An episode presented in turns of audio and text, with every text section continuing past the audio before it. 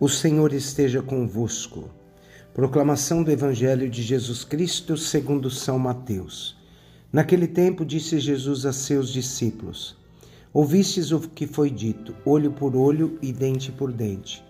Eu, porém, vos digo: não enfrenteis quem é malvado, pelo contrário, se alguém te dá um tapa na face direita, oferece-lhe também a esquerda. Se alguém quiser abrir um processo para tomar a tua túnica, dá-lhe também o um manto. Se alguém te forçar a andar um quilômetro, caminha dois com ele. Dá a quem te pedir, e não vire as costas a quem te pede emprestado. Palavra da salvação.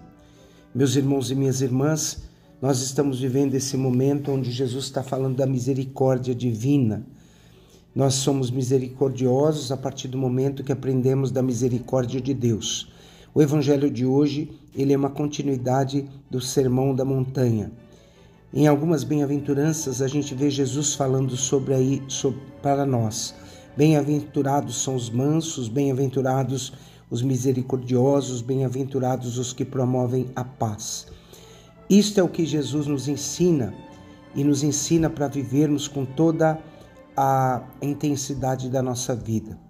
Quando Pedro vai falar na sua carta a cada um de nós, ele vai falar assim: quando injuriado, não revida, ao sofrer, não, não ameaçava, antes punha a sua causa nas mãos daquele que julga com justiça. Nós vemos neste evangelho uma citação de Jesus que era a lei do talião, que dizia olho por olho e dente por dente. Esse, essa lei, embora sendo uma lei uh, que fala de agressões, era considerado naquele momento, eh, no Código de Hammurabi, era considerado uma lei positiva, que dizia o quê? Se alguém arrancar um olho, arrancar um olho de outro, também seu olho será arrancado. Se alguém quebrar um membro do outro, também um membro do seu corpo será quebrado. Se alguém quebrar um dente do outro, um de seus dentes também será quebrado. Isso tudo para ensinar que nenhuma agressão ela não poderia deixar de ser retribuída. Embora pareça uma agressividade, ela tinha o intuito de provocar um discernimento para um exercício maior de paz. Mas Jesus vem com essa mudança de comportamento.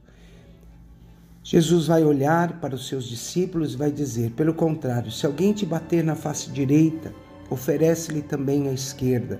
Se alguém quiser levar o teu levar-te ao tribunal ou para ficar com a tua túnica, deixa também que leve o manto. Se alguém te obrigar a acompanhá-lo durante um quilômetro, caminha dois com ele.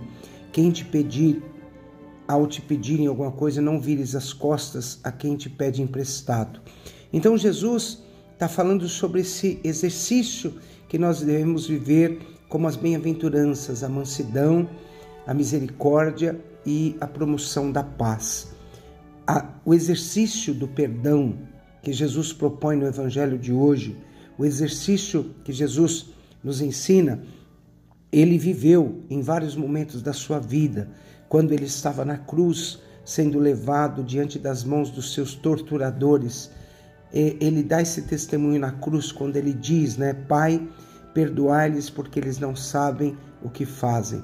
O exercício da misericórdia de Deus em nós é um exercício de paz e de alegria. Jesus, ao dizer que nós somos capazes de amar, nós somos capazes de perdoar, ele está nos ensinando a sermos pessoas mais felizes. Pedro, quando falou sobre as injúrias, quando falou sobre revidar, sofrer ameaça, ele está levando o homem a ser mais feliz. O ser humano nunca deve responder o mal com o mal, pois gerará violência em todos os ambientes da sua vida. O homem que vive a partir de uma vingança pessoal, a partir de sentimentos mesquinhos, de, é, de rancor, ele simplesmente não será uma pessoa feliz. Nós precisamos, meus irmãos e minhas irmãs, olharmos para Jesus e vermos em Jesus e encontrarmos nele a nossa maneira de viver, de conviver com os nossos irmãos. Adotando a maneira de Cristo na nossa vida, nós assumimos os seus ensinamentos. Quando nós vivemos a Sua palavra, vivemos o cotidiano do Senhor em nosso coração. Por isso nós somos chamados de cristãos. O cristão é aquele que traz e tece em seus corações o sentimento do próprio Cristo. Será que podemos nos dizer que somos cristãos ou estamos cristãos ainda? Que hoje a gente pense nesse momento que nós somos cristãos e o cristão ele vai viver a experiência da misericórdia, do amor e do abandono nas mãos de Deus. Espero que essa mensagem de amor e misericórdia te leve a refletir sobre todas as contradições da sua vida e que desça sobre todos nós a bênção do Deus Todo-Poderoso. O Pai, o Filho e o Espírito Santo. Amém.